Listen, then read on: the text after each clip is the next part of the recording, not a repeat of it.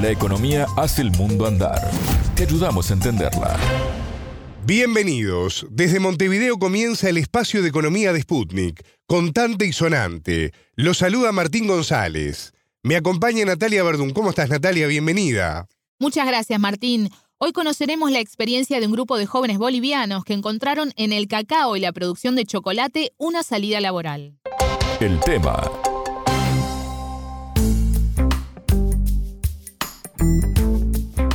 Hace pocos días se supo que para el cierre de este año 2022 se prevé que 73 millones de jóvenes estén desempleados en todo el mundo, 6 millones más que en el año 2019, Natalia. Sí, de acuerdo a la Organización Internacional del Trabajo, en términos laborales la pandemia afectó más a quienes tienen entre 15 y 24 años y especialmente a las mujeres. Y si el contexto es complejo para quienes viven en las ciudades, lo es mucho más para los y las jóvenes que viven en los ámbitos rurales. Por eso hoy en Contante y Sonante vamos a conocer la experiencia de la Asociación de Jóvenes Reforestadores de la Amazonía, AJORA, que reúne a jóvenes campesinos e indígenas del departamento boliviano de Beni que encontraron en la transformación del cacao una salida laboral. Para eso están recibiendo capacitación de los profesionales del Centro de Investigación y Promoción del Campesinado, y Sputnik conversó con Cristina Cari, técnica agrónoma, que coordina el proyecto Derechos y Juventud en la Amazonía de CIPCA. Aquí se vive el 90% de la economía, lo mueve la zafra castañera. Entonces es de diciembre a marzo y después no hay, no hay trabajo. O sea, por más que busques, no hay. Después de marzo, abril, en esta época, por ejemplo, es cuando más migran. Entonces, el dar nuevas oportunidades, trabajar en nuevos emprendimientos económicos para los jóvenes va a hacer que, que se queden en las comunidades y, tengan pues este, una fuente de ingreso. Nosotros como CIPCA Norte estamos apostándole a siete emprendimientos económicos con jóvenes, entre ellos piscicultura, está cacao, el cacao con, con los jóvenes de Ajora, está el tema de artesanías, está el tema de la miel, el tema de piscicultura, estamos con el tema de transformación en, de la harina de plátano también, y justamente son emprendimientos eh, que hacen que lo que queremos es, eh, no sé si decir la palabra retener, pero darle nuevas fuentes laborales a los jóvenes, nuevas oportunidades para que se queden en sus comunidades y no tengan que emigrar a vender su mano de obra afuera. Nos interesa el, el tema de trabajar con jóvenes y que puedan generar recursos económicos para que digan si vale la pena quedarse, si trabajo en esto, si me especializo en esto y bueno, puedo, puedo ser bueno y podemos tener recursos económicos con los que yo pueda aportar a, mi comunidad y aportar al crecimiento de mi organización o al crecimiento de este emprendimiento. Entonces, por eso es que es importante el trabajo con jóvenes y a la par, como decía, trabajar también el tema de sus derechos, en el tema de mm, los derechos económicos, sociales. Natalia, la técnica planteaba un panorama complicado de falta de trabajo y migración obligada. ¿Cuántas personas conforman Ajora? Son 60 jóvenes de entre 14 y 29 años que buscan oportunidades, como decía, como decía la entrevistada. Quien nos habló más de Ajora fue Jaime López, un joven integrante de la asociación. Como asociación siempre procuramos que los jóvenes se se mantengan en las comunidades, digamos, ¿no? Y buscar alternativas de negocio, digamos, ¿no? Nosotros como asociación nos dedicamos a la producción de miel orgánica, digamos, ¿no? En todo lo que son los socios tienen caja, digamos, ¿no? Y a eso, a eso es un ingreso más que le da a la familia, digamos, ¿no? Y evita la migración de jóvenes, digamos. Es una de las actividades también a la producción de chocolate de cacao, de sistemas agroforestales, a la recolección también de castaña.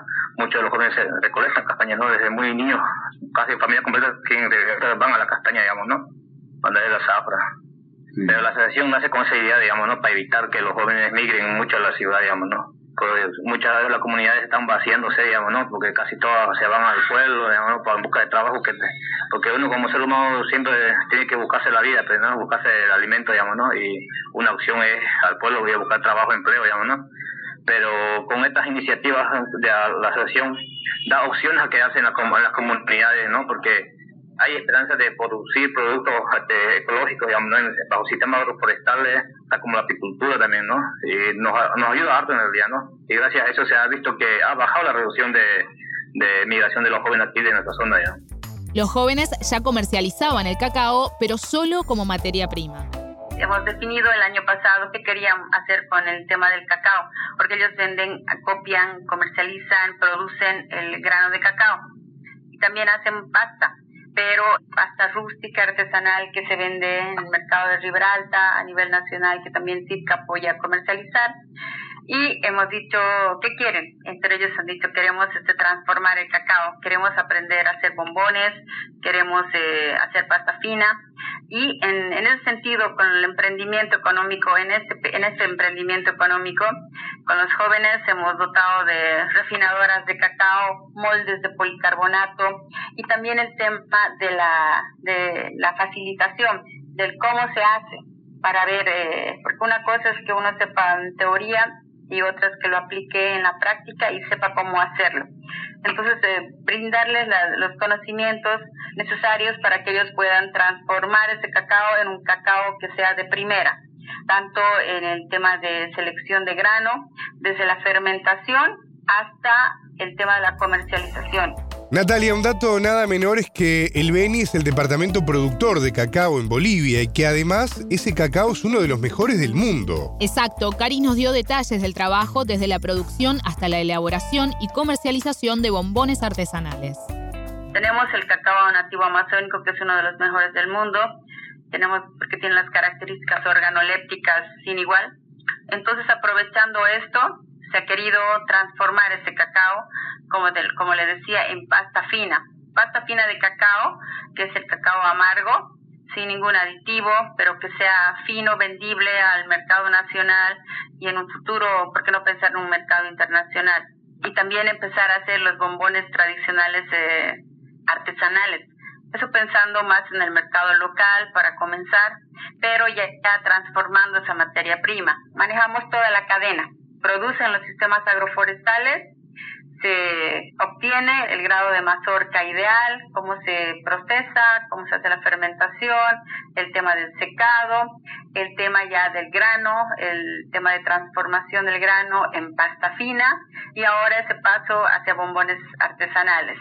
El proceso no, no termina ahí, sino que vamos para el tema del empaque y ver nuevos mercados para que sean ellos los negociadores y ellos mismos ya decían, sí, esto vamos a, a vender allá a Cochabamba, vamos a vender a La Paz. Si bien ellos, por ejemplo, ya están vendiendo su grano, el grano de cacao, pero este en el tema de la pasta fina es lo que queremos que puedan comercializarlo que puedan vender a nuevos mercados y que puedan bueno que puedan tener eh, obtener este ganancias económicas como que les permitan crecer su emprendimiento y consolidarse a futuro como una organización económica estable como decíamos, el cacao del Beni tiene características destacadas, sin embargo, en esa región no se trabajaba en su elaboración.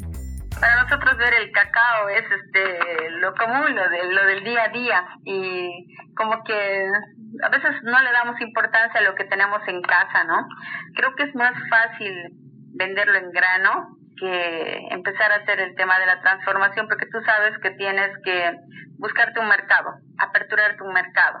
En ese sentido, ahora de a poquito se ha empezado a hacer de mercado, pero las familias eh, aquí prefieren venderlo en grano y también porque desconocen el proceso de, de hacer este chocolate, se desconoce el proceso real, cómo se hace, o tal vez sí lo han intentado y lo ven un poco difícil, porque hay muy pocos emprendimientos de hacer chocolates, hacer bombones, artesanales y venderlos, porque de, de vender se vende, pero muy pocos son los que hacen. Entonces, creo que lo dejan a los especializados en el tema de transformación y prefieren trabajar el tema de la materia prima, el tema del manejo del producto en la mazorca, en los sistemas agroforestales y luego ya vender el grano de primera, que es el que básicamente se hace el chocolate si uno quiere tener este bombones buenos bombones tiene que ser con grano de primera, no de segunda. Y muchos productores en la Amazonía inclusive desconocen también el tema del fermentado, el fermentado del, del grano y simplemente lo entregan así y no salen buenos buenos bombones con esas características organolépticas típicas del, de un buen cacao. Se pierden cuando no se hace un buen fermentado. Escuchábamos a la técnica agrónoma Cristina Cari, coordinadora del proyecto Derechos y Juventud en la Amazonía del Centro de Investigación y Promoción del Campesinado de Bolivia. Muchas gracias, Natalia. A la orden. Contante y sonante desde Montevideo.